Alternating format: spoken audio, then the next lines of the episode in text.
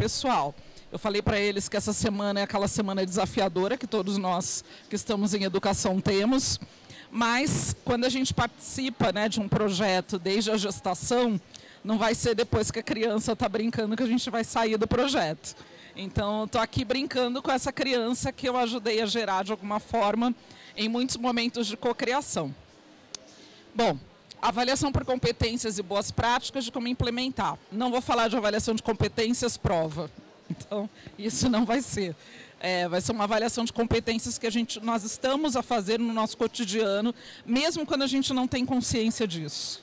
Acho que isso que é importante a gente posicionar, né? Vem Lívia, vem para cá, olha. A Lívia estava nas cocriações mais alucinadas comigo. Ela também pariu essa criança de alguma forma, né, Lívia? Depois a gente troca abraço, aquela coisa toda. E aí, deixa eu ver se eu fiz tudo certo, se isso aqui vai rodar, vai quem sou eu, né? Por que, que eu estou aqui? Eu sou essa mistura de todas as coisas. Uh, o jeito mais bonito, talvez, de apresentar seja falar, Célia, doutora pela, pela PUC e tal.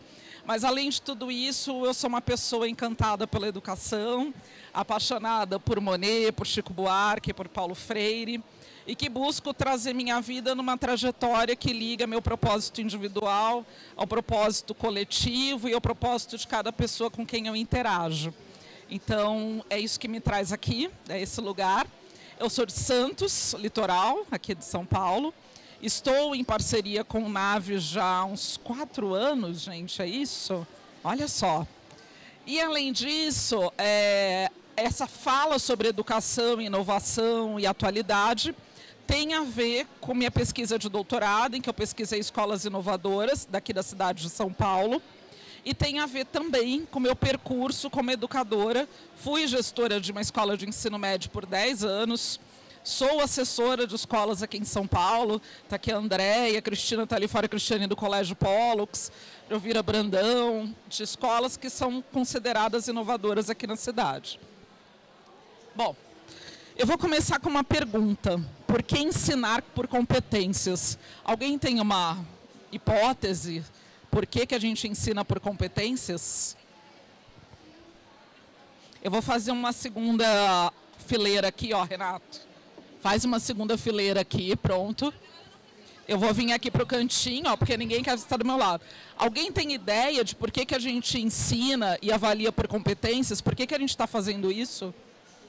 Vale tudo, tá? Vale inclusive porque a lei mandou. Tem hipóteses para isso, além de a lei mandou? Por quê? Boa. Então, a,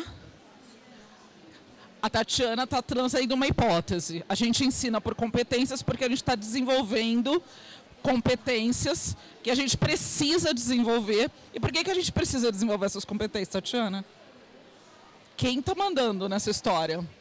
Agora você falou precisa, né? Por que, que a gente precisa? O que, que é necessário?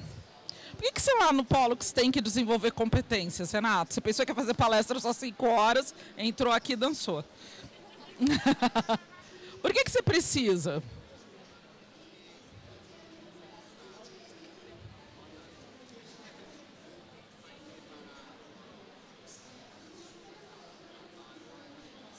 preparar o aluno para o mercado de trabalho. Você aqui é o voicer do Renato, tá? Então, opa, a Stephanie já está se movendo ali.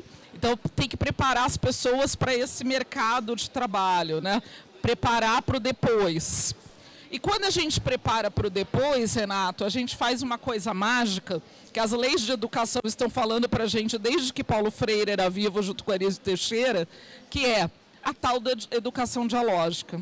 Se a gente tiver uma aprendizagem baseada no diálogo, com rodas, como a gente está aqui, mais horizontalizada, convidando o estudante a responder desde o primeiro momento. Eu mal comecei, já tinha pergunta para vocês. Eu promovo um processo de educação que desenvolve pessoas. E quando eu desenvolvo pessoas, não é só para o amanhã, mas é para o hoje. É um processo que começa no tempo em que a criança vive.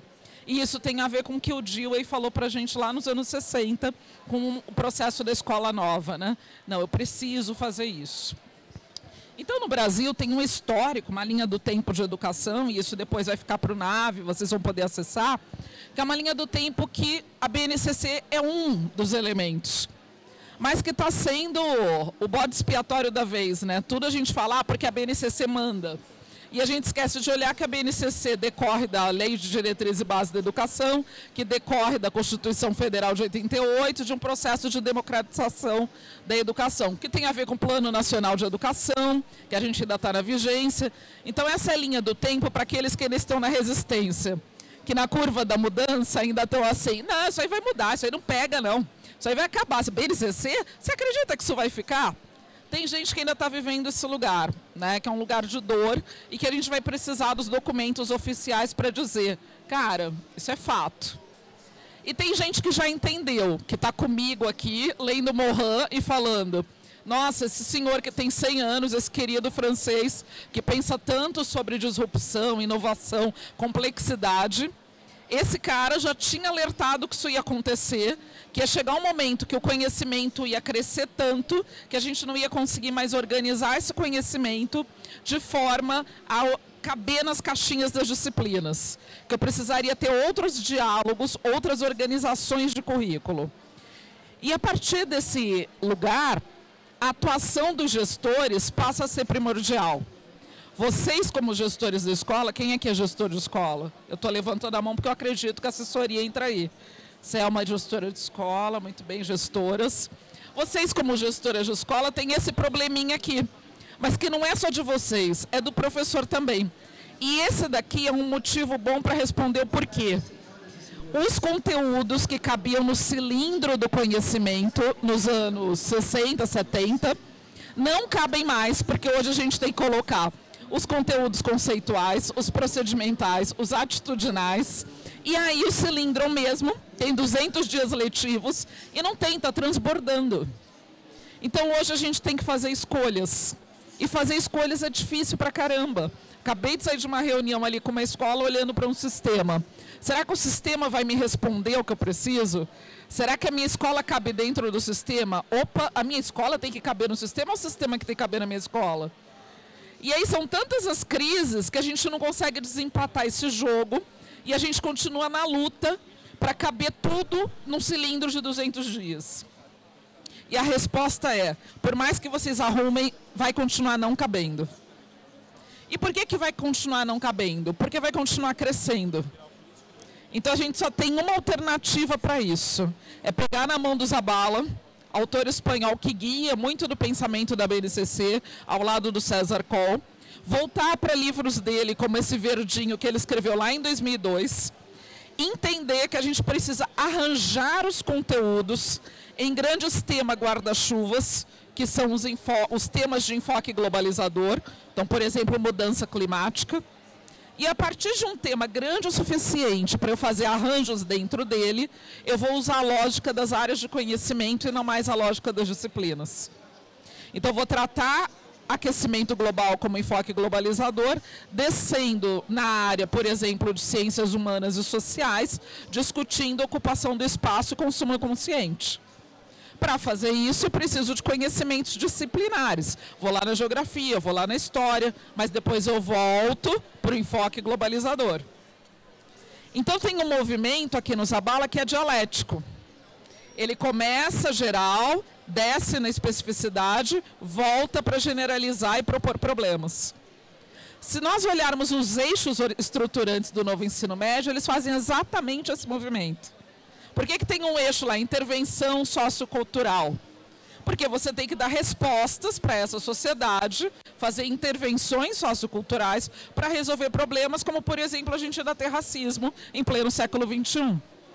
Senão, nós continuaremos a ter. Você dá aula sobre racismo, você passa um livro paradidático sobre racismo e no intervalo a criança vira para o outro: seu negro, seu preto, sai daqui, seu fedido porque ele não faz essa transposição, porque ele não vivenciou essa aprendizagem.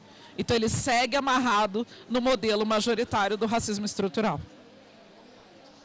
Então, para fazer esse movimento, se eu disse que eu preciso de vocês, gestores, tem dois caminhos possíveis. Você insistir em continuar fazendo isso sozinho. Então você fica, você diretor, na sua dor, tentando convencer o seu coordenador na dor dele, que passa por uma rotina em que ele fica atendendo milhares de pais e tem pouco tempo para refletir sobre a escola. Cadê a Melina? Cata ela lá fora. Senão ela está atendendo e não presta atenção nisso, é para ela. E aí, a gente tem que. Ou a gente pode fazer um caminho. Eu estou falando de ti aqui, ó. Melhor você tomar conta que eu estou falando de você. Você nem sabe o que vai acontecer. Estou falando mal de ti. E o outro modelo é nós desenvolvermos competências com as pessoas da escola e montarmos um pequeno núcleo dessa rede que vai fazer o trabalho de inovação educativa expandir para a escola de forma radial. Então não tem convencimento. Em inovação não pode ter convencimento. Eu não posso chamar o Nave Vela e falar, gente, convençam-se de que é isso que tem que fazer. Vocês ouviram o stand deles? Era lindo o stand. Chamaram até uma professora lá da PUC para fazer palestra. Isso não, não dá liga, não é isso que vai fazer. O que vai fazer o movimento da inovação é o momento que o gestor, o professor, o pai, todo mundo entender, opa, tem uma mudança na educação. E eu não posso estar fora disso porque eu já estou dentro. Exemplo familiar. Meu irmão ia matricular minha sobrinha de seis anos no primeiro aninho. Aí ele fala, ah, para mim, primeiro ano é importante. Que escola eu escolho? Que critério eu adoto? Que perguntas eu faço? E eu bati um papo com ele sobre concepção e construtivismo. Ele escolheu a escola, passou um tempo, aí ele leva a menina para natação. Aí ele vê o professor de natação personalizando a aula. Um tá de boia, um tá de pranchinha. Ele explica o porquê e o que que eles vão fazer na atividade antes de começar. E aí ele manda no grupo de WhatsApp da família. Nossa, Cieli, você tem razão. Hoje tudo é construtivista, né? Até a natação. Lembra quando jogaram a gente na piscina funda? Ele entendeu. O que, que precisou acontecer para essa mudança? Diálogo. É possível dialogar com 70 professores, 100 professores da escola no atacado? Não dá. É, são rodinhas como a nossa. É a escuta do que a pessoa quer, como eu ouvi meu irmão é a informação que vai sem exagero, sem esgotar todo o processo, que faz com que a pessoa comece a unir e desenvolver sua própria matriz. Essa é uma matriz, um recorte né, da matriz do NAVE com níveis de aprendizagem. É um recorte do material didático deles. Coisas que nós pensamos, né, Lívia? Curiosidade artístico-científica, intenção criativa. A gente já pensou aliado com a BNCC. Quando o NAVE fez a BCCI, né, esse nominho que eu joguei aqui, deixa eu voltar. Joguei BNCC e BCCI. Por quê? Porque a gente já pensou num casamento bonito. Já que existem 10 competências estruturantes da base, então deixa eu fazer uma, uma base das competências de cultura de inovação. E deixa eu fazer um recorte menor, que aí a gente ainda pensou matricialmente, como é que a gente ia fazer os Cs e tararã. Foram muitas tardes de ideação e café para sair esse modelo aqui. E nesse modelo tem um pensar matricial. Olhar para a escola hoje precisa ter um olhar matricial. Você vai trabalhar, como eu estou falando, com o núcleo da rede, que são aquelas pessoas que querem mudar, que adoram mudança, que já trabalham bem com metodologia de, proje de projetos, que já estudaram a BNCC, que acreditam na vivência, que fazem educação ativa. Traz essa meia dúzia de pessoas, forma um comitê e incuba um processo de inovação na sua escola. Onde as pessoas entrem num processo de desenvolvimento. Isso daqui, depois, pode ser a árvore do PPP da sua escola. Esse é o do NAVE, está lá no material deles. E é interessante que vocês olhem para o material e busquem parceiros qualificados como eles, porque olhando para a experiência do outro, eu constituo a minha. Não existe aprendizagem que não passe por alteridade. Eu me constituo a partir da minha experiência com o outro. Então, ter parceiros que já estão no mundo da inovação facilita o processo. Posso fazer isso dessa forma? Pode. Pode buscar outras formas? Claro. Se eu olhar, por exemplo, para o currículo do Estado de São Paulo, rede pública, trabalho também hoje estava lá na escola de formação de manhã como assessora, né? alguém que está contribuindo com a formação de uma rede do tamanho de São Paulo, 91 diretorias de ensino dentro de um estado. Ancorar isso no currículo, no início, não se rompeu a lógica das disciplinas, mas se incutiu a lógica das áreas. Está aqui o currículo de São Paulo. Área de linguagem, área de matemática, área de ciência da natureza. E na escola de vocês, vocês já têm uma apresentação de áreas? Já tem um documento que apresente como você dá aula na sua escola?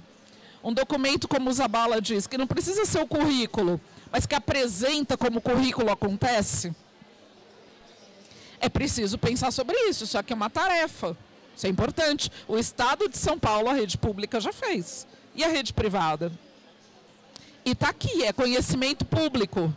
Isso é uma outra coisa do século XXI. A gente não começa mais nada do zero. Para tudo que a gente quiser fazer tem referência. Deem uma olhada no currículo de São Paulo, que ainda não estudou. Semana passada eu estava no Amazonas. O currículo do Amazonas é outro exemplar. Trabalha muito bem a regionalidade, porque eles têm essas questões muito fortes por lá. E por que, que eu preciso constituir esse documento?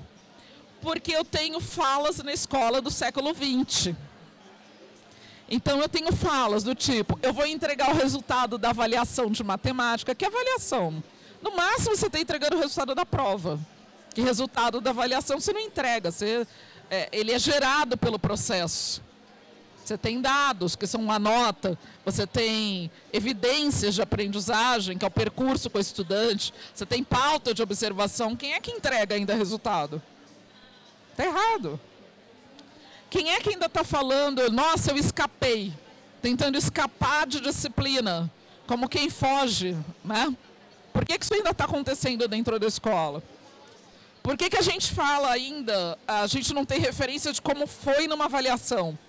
Por que, que as crianças, os estudantes de ensino médio, saem da escola e falam, pai chega, pergunta em casa, como é que você foi na prova, meu filho? Ah, não sei, mãe. Só Deus sabe o professor. Por quê? Por que, que ele não tem esses critérios claros?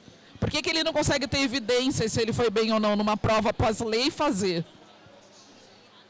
Então, é justamente porque a gente ainda tem isso na escola que a gente precisa construir um processo que não dispensa o que a gente aprendeu até aqui. Todos esses pensadores continuam conosco na escola em tudo que eu falei. A questão é que a gente já estudou tudo isso e a gente não está mexendo na prática.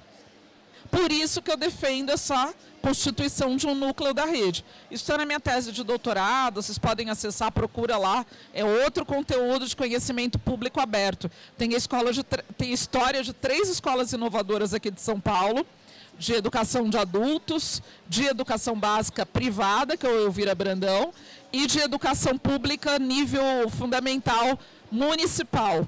Então, eu cobri toda a educação básica para tirar ensinamentos e poder ajudar outras escolas. Né? Então, nenhum desses caras, desses homens e mulheres, vai largar. Né? Isso não ficou no passado, isso está com a gente, isso nos constitui. E é isso que a gente vai acionar como bagagem para montar isso. Então, de onde o NAVE tira tudo isso? De onde esses jovens bonitos, descolados, que têm uma experiência no mundo do design, produzem conteúdo? Como é que eles fazem isso? Porque eles têm a minha, a Selma Brito, e a outras pessoas de educação pensando com eles a base pedagógica. Agora, a base pedagógica não se sustenta mais sozinha, como nada no mundo. Não existe mais médico sem tecnologia. Não existe dinheiro que ainda me faça cálculo na régua. Só, mas as faculdades de engenharia continuam tendo alunos que vão com aquela régua gigante para universidade. Por que, que eles vão com aquela régua gigante para a universidade e você não vê nenhum engenheiro na prática na Avenida Paulista com uma régua daquela? Não existe isso. Então, que dicotomia é essa entre a formação inicial ou a educação básica e o mundo real, o mundo do trabalho? E como é que a gente quebra né, esses muros que separaram a gente historicamente? Essa página que eu fotografei é uma página do material didático.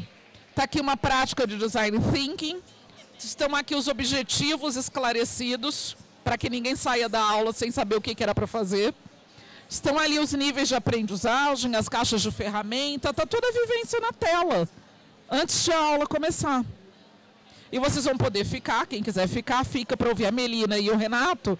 A Melina é coordenadora pedagógica, o Renato é professor que trabalha com cultura de inovação aplicada no currículo de ciências. Renato é de matemática? Física? química e matemática, tudo integrado na escola. Então são outros arranjos, como diz o Zabala. Tudo isso que eu falei foi para dizer o seguinte para vocês.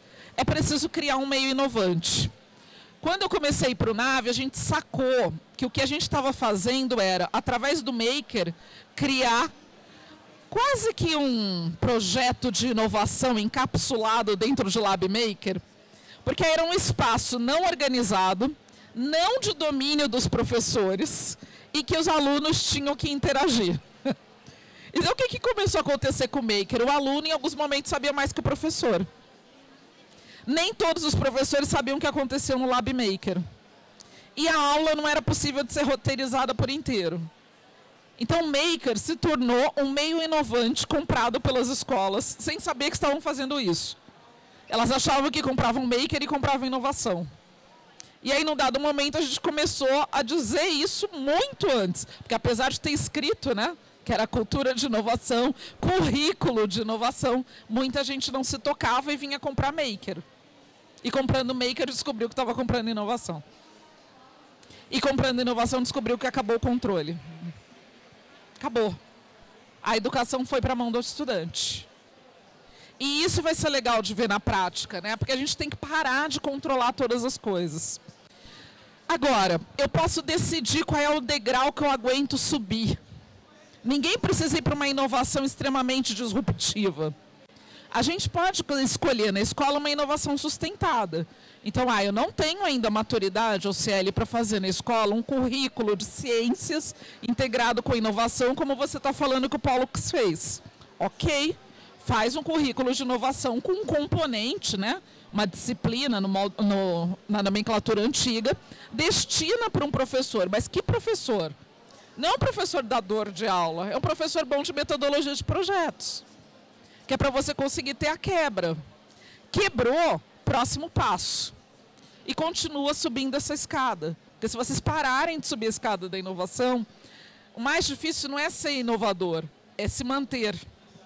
Isso eu vi demais nas três escolas que eu pesquisei. Quando a gente não tem liderança que pense isso na escola, quando todos os gestores ficam no nível operacional, chega uma, escola que, uma hora que a escola para de se desenvolver. Escolheu qual é o teu degrau de início, onde você está? Tem um caminho que eu fiz aqui uma colinha para vocês. E de propósito eu escolhi uma cor para essa apresentação, que é roxo com amarelo. Porque na vida inteira eu ouvi que roxo e amarelo não combinavam, mas está bonitinho, não está? É para quebrar isso também, tá? O que, é inovação educativa? É projeto. Se é projeto, tem que escrever com 5W2H. O que, que você vai fazer, como você vai fazer, com quem você vai fazer, em quanto tempo você vai implementar, quanto de dinheiro você tem para investir. É projeto. Por isso que tem que ter o núcleo da rede. Inovação é em nível local. Não adianta comprar e achar que o NAVE vai mudar a sua escola. Isso é um caminho, é um parceiro, é intersetorialidade. Isso é bom, como eu mostrei, mas tem que fazer junto. O projeto tem que ser da escola. As etapas precisam incluir avaliação processual. Viver um bimestre, para, senta com o núcleo da rede, avalia. Tem dados. Que dados? Nota, é, protótipos feitos pelo estudante, percepção dos pais no dia da reunião de pais faz socialização de professores, mostra para os professores que não estão envolvidos o que, que você está fazendo de inovação. As pedagogias inovadoras que nos trouxeram até aqui nos subsidiam. Pedagogia de projetos é inovadora até hoje. Ainda tem gente que não consegue fazer, então ela continua inovadora, certo? Assim como todo o resto, o Reggio Emília, o lugar da arte junto com a inovação, tudo isso ajuda. Não pode ser reforma, não pode ser assim, a escola a partir de 2023 implantará o Nave Vela. Cumpra-se. E aí desce o carimbo, né? É clipe do The Wall, assim, Pink Floyd. Não é isso. Tem que ser endógeno, tem que ser debatido, tem que ser no coletivo. Por isso que eu falei de constituir um núcleo da rede. A gente precisa de políticas públicas para que isso aconteça em âmbito nacional. Eu sempre provocava a equipe do NAVE, o que, que o NAVE pode entregar para a rede pública.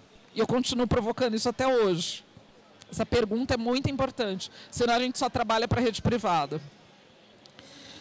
E para fazer isso, como é que eu faço isso numa gestão participativa? Né? Como é que eu integro isso?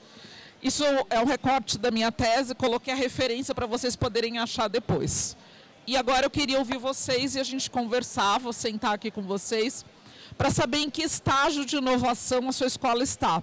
Eu queria ouvir pelo menos duas experiências, a Stephanie vai me ajudar ali com o microfone, para que todo mundo ouça e para que apareça na gravação. E aí, lembrando que o estágio é isso, né? Como é que você se imagina? Se você se imagina num nível de inovação inicial, mais sustentado, você vai manter disciplina, as disciplinas como elas estão, sem fazer grandes mudanças, ou não, você já tem espaços diferenciados na escola que sobem para a inovação disruptiva. Queria ouvir vocês.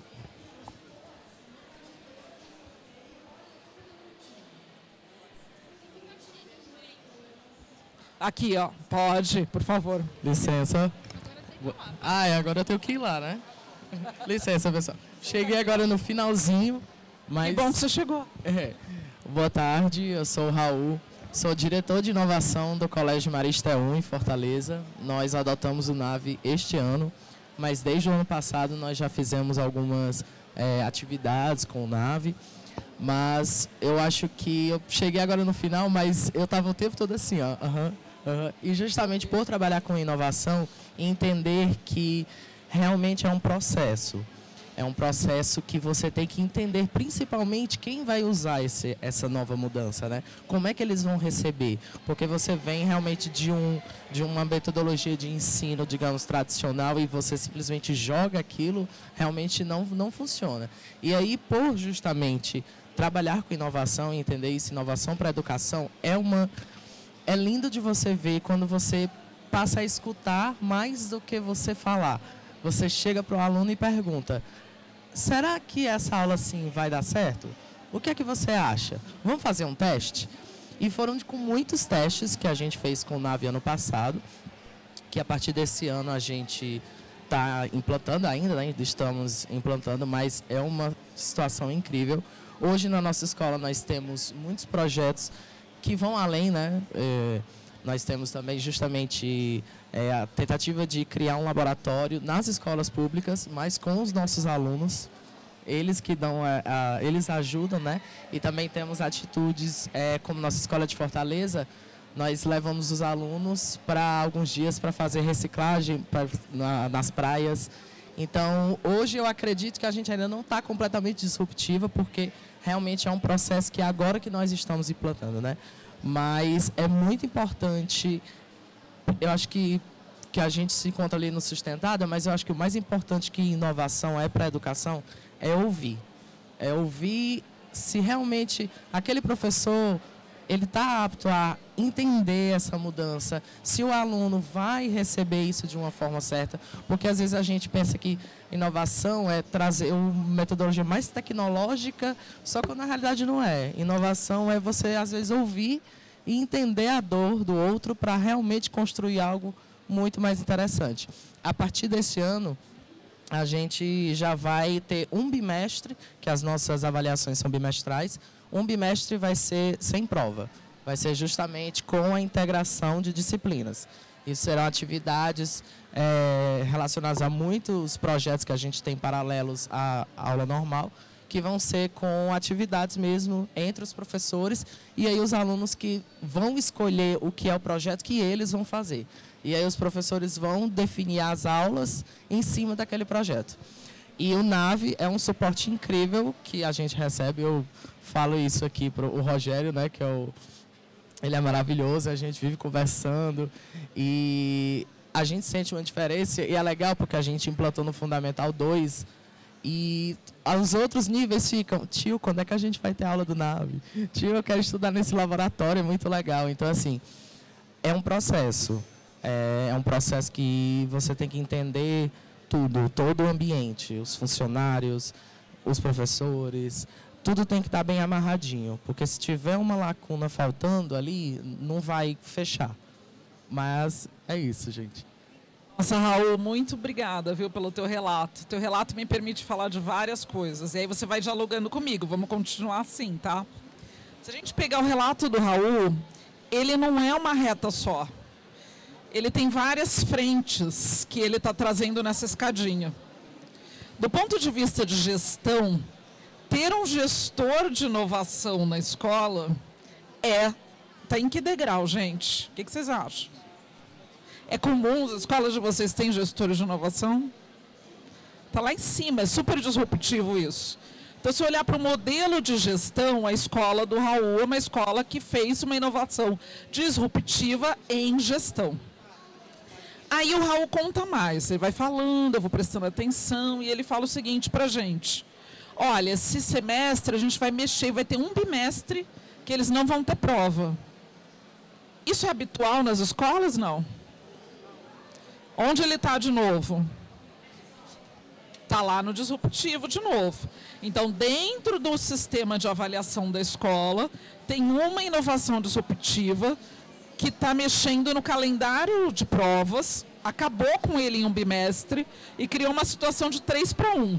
Tem um bimestre de funcionamento diferente. Como é que você vai acompanhar esse bimestre, Raul? Vocês já pensaram nisso? Que, que, dados? Como é que vocês vão gerar evidências? Como é que você vai trabalhar? É, a gente vai trabalhar em cima do projeto que a, a sala vai decidir fazer. Então, por exemplo, se for um projeto. Tá, vou dar um exemplo, tá? Digamos que eles querem construir um robô que vai ajudar na irrigação de uma horta, é, de uma horta mesmo de casa.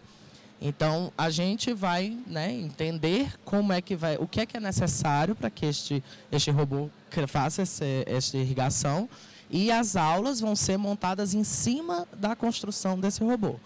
Então nós vamos ter uma aula de português, que o professor de português ele vai sim dar aula de português dele, só que sempre voltada para a prática da construção da, da, do, do projeto que a sala decidiu. E aí vai ser uma, a gente ainda só está ajustando se vai ser, digamos, por turma, por turma tipo sétimo A, B, ou por salas, né? Tipo assim, todo sétimo ano ou todo oitavo ano a gente ainda está ajustando justamente porque é um. Quais são as preocupações que os professores tiveram quando vocês chegaram? Eu imagino que isso não foi uma ideia de todo mundo ao mesmo tempo, foi uma ideia de alguns. Que preocupação quem estava fora da ideia apresentou para vocês? Principalmente, assim, uma das que mais acho que me chamou a atenção foi um professor que achou que não ia dar certo. Que ele acha, né? Que ele acha que não vai dar certo, que o aluno não vai aprender da mesma forma, que a avaliação é o, é o método certo de avaliar, porque ele acha que o aluno. É prova. É, prova. Ele acha que o aluno não vai usar das suas capacidades né, ali naquela hora. Mas assim, é, é exatamente o, o, o, Calma. Vamos, antes de criar expectativa negativa, vamos fazer o teste. Vamos arriscar porque a gente só vai saber se tentar. E se a gente já chega numa experiência nova, trazendo uma bagagem é, assustada, já trazendo um negativo, realmente não tem um, um, um projeto como um projeto assim dar certo. Mas assim, a maioria acha interessante, mas uma coisa que também pega muito é a relação entre os professores. Como é que é essa relação dos professores? Será se o de português conversa com o de biologia sempre ou nunca?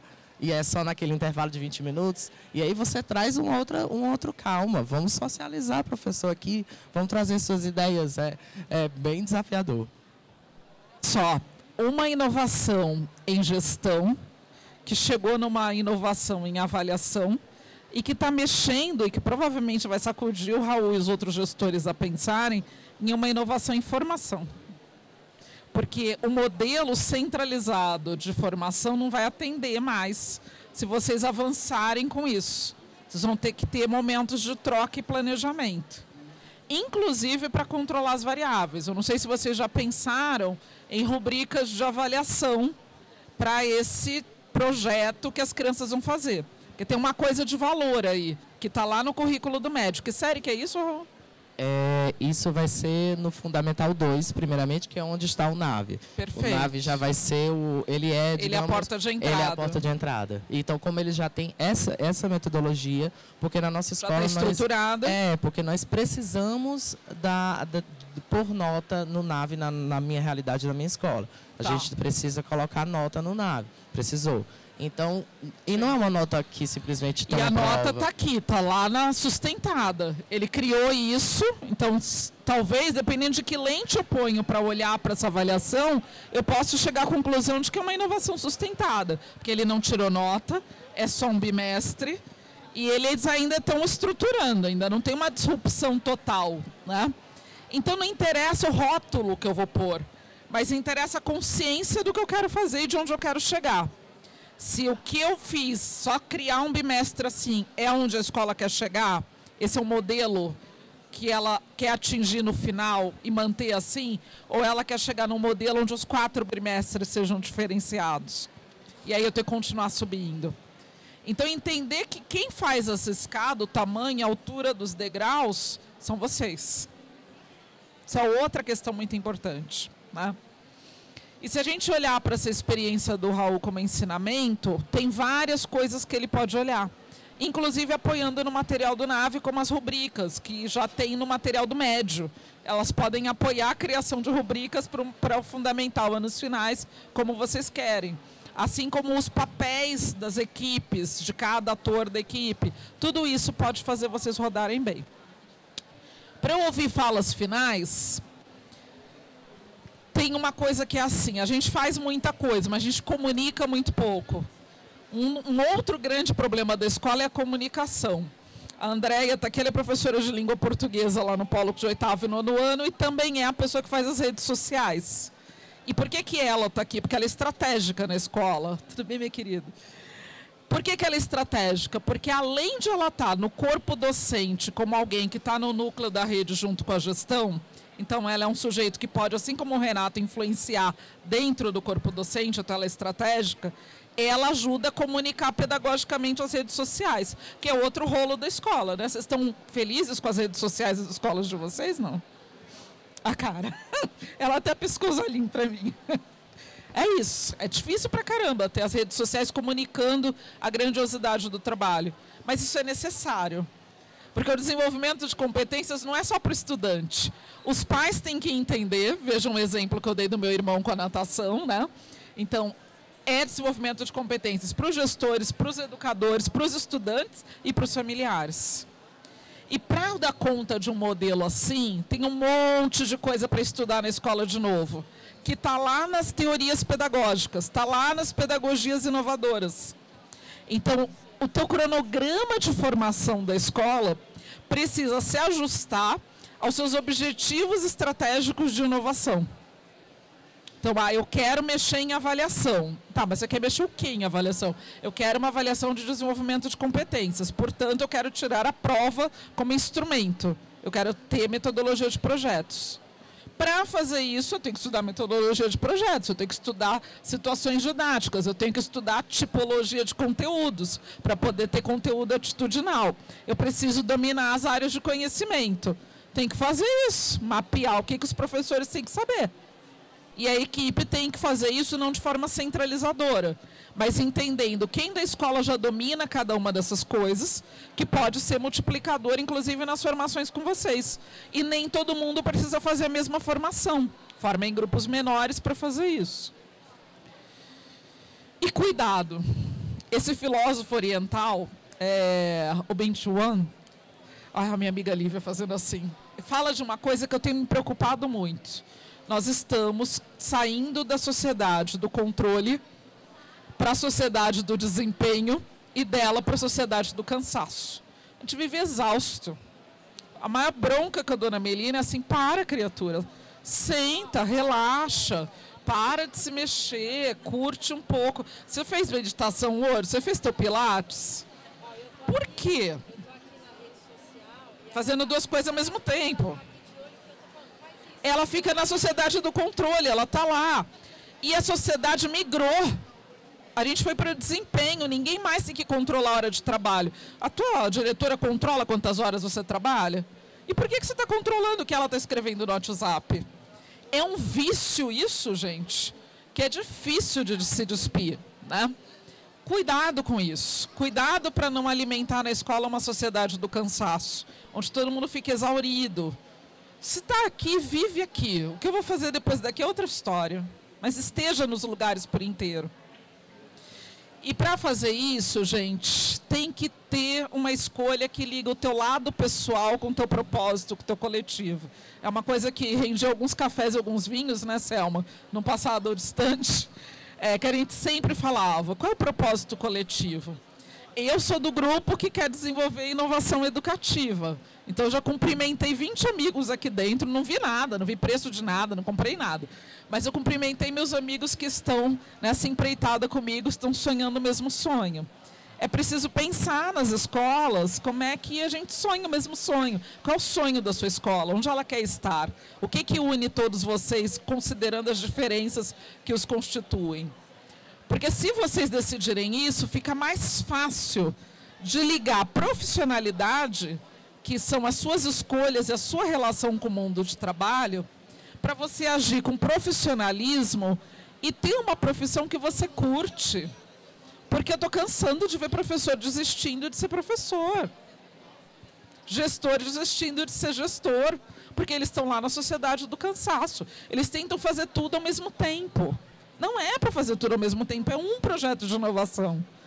Cada equipe pensa as coisas. E aí você vai tendo frentes dentro da escola. Um dirige, mas tem mais gente trabalhando com ele nas outras frentes. Então é unir essas dimensões que nos constituem como seres humanos. A minha relação de profissionalidade com o mundo do trabalho precisa ter um nível de profissionalização que tem planejamento estratégico, que tem núcleo da rede, porque só assim eu consigo ser um indivíduo que as pessoas falam, nossa, como o Raul é profissional, como a Andréia é profissional, como a Lívia é profissional. De onde vem esse julgamento do outro? Na hora que a gente vê alegria.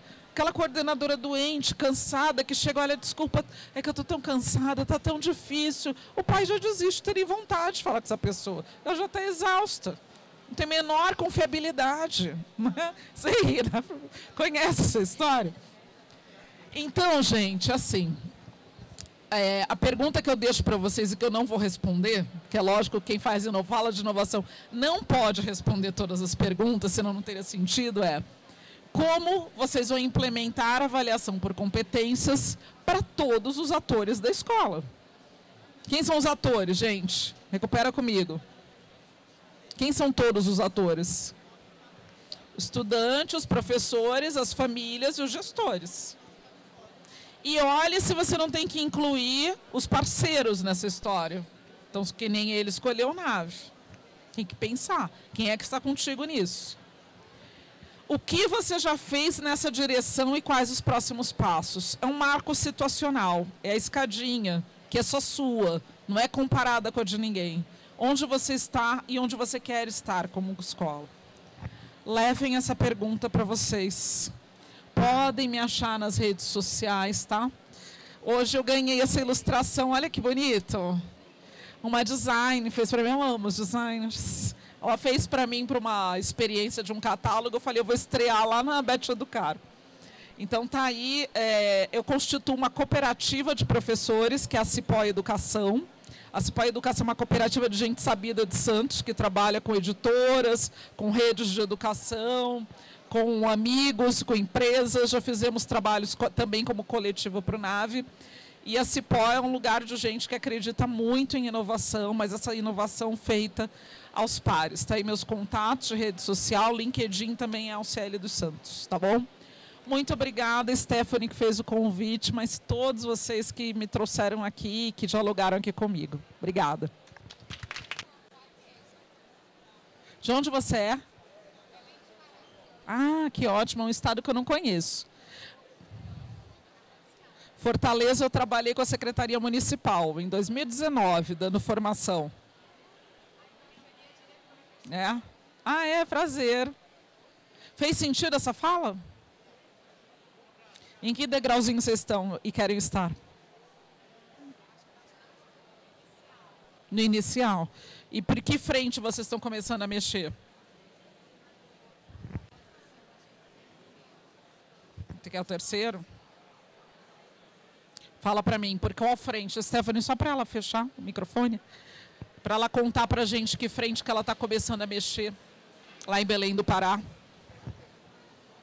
Põe aqui para você. Você contar para sair na gravação. A gente já ouviu uma experiência de Fortaleza, contei a minha experiência aí entre estados, agora vamos ouvir uma lá de é, Belém do Pará. Então, nós somos de uma escola que tem 218 anos, vai fazer agora 10 de junho, uma escola mais antiga do Brasil, é, em funcionamento, porque ela não parou, porque tem o Dom Pedro também, que é antigo, né? Tanto quanto no, nossa escola. E aí é uma escola confessional, é, a congregação que dirige é a congregação das filhas de Santana, que a irmã é diretora pedagógica, e eu trabalho na gestão com ela, na gestão pedagógica. E aí a gente está iniciando, né, um, um, estamos na, no redimensionamento do nosso PPC, por isso que eu estava bastante interessada também. Temos alguns parceiros, tem uma plataforma educacional, que é o SAIS, temos robótica com a Zoom e temos o programa de educação socioemocional implementado este ano. A Escola de Inteligência e o Mestre dos Mestres. Escola de Inteligência, o Google for Ed... Qual é? Inicie, porque mudou. Ah, mudou o Google for Education. E esse programa, né, esses programas, eles têm, eles são inovadores porque nós nós temos um impacto muito grande nas famílias. Aqui não foi falado por ele nem e nem dava tempo, mas as famílias são mais resistentes às mudanças. Então a escola caminha, mas a família ela não acompanha esse essa trajetória, essa caminhada. Né? Então, a gente tem vivenciado. A maior dificuldade hoje é nós avançarmos nas propostas mais inovadoras e esbarrarmos naquela família que ainda quer o material físico, que quer a apostila, ainda que nós tenhamos uma plataforma educacional bastante consistente no mercado. É, é uma plataforma pedagógica, né? Bastante consistente. Dois caminhos, Leila, que precisam entrar no teu PPC. Você certo. tem que comunicar e tem que formar. Você precisa comunicar todos esses projetos onde eles se integram com o teu propósito e com a aprendizagem dos estudantes. E você vai comunicar com dados. Não tem um pai que no seu mundo do trabalho não trabalhe com dados. Então você forma esse engajamento quando ele lê e fala, e eles estão comprovando, olha só, o desempenho dos estudantes do quinto ano em 2022 está maior do que em 2019, antes da pandemia, em matemática, com o uso, depois do uso da plataforma adaptativa tal. Uhum. Então você vai trazer dados para qualificar a sua conversa com as famílias. Isso é no nível comunicação. Mas você não vai conseguir comunicar se você não formar. E a formação dos pais precisa ser experiencial também. O problema é que eles vão para a escola o que, que a gente faz para eles? Reunião expositiva. Então, ele tem a aula da escola de um jeito que o filho não tem. O filho está trabalhando com desenvolvimento de competências e ele vai para a escola, ao invés de ele fazer uma oficina, uma experiência, uma vivência, ele tem uma reunião expositiva dialogada, como é que eu estou fazendo para vocês. Certo. Que é por isso. mais que tenha uma qualidade, tenha slide bem feito, etc., não atinge quem não é do campo da educação. Para vocês eu posso trazer tudo isso. Para as famílias eu não consigo, porque senão eles não sabem nem do que eu estou falando. Então tem que pensar como é que vocês podem fazer experiências disso. Mas eu vou passar para a tá próxima bem. palestra. Agradeço tá demais. Bom. A gente podia ficar aqui Obrigada, horas, tá? professora. Pega uma sala do lado que a gente continua.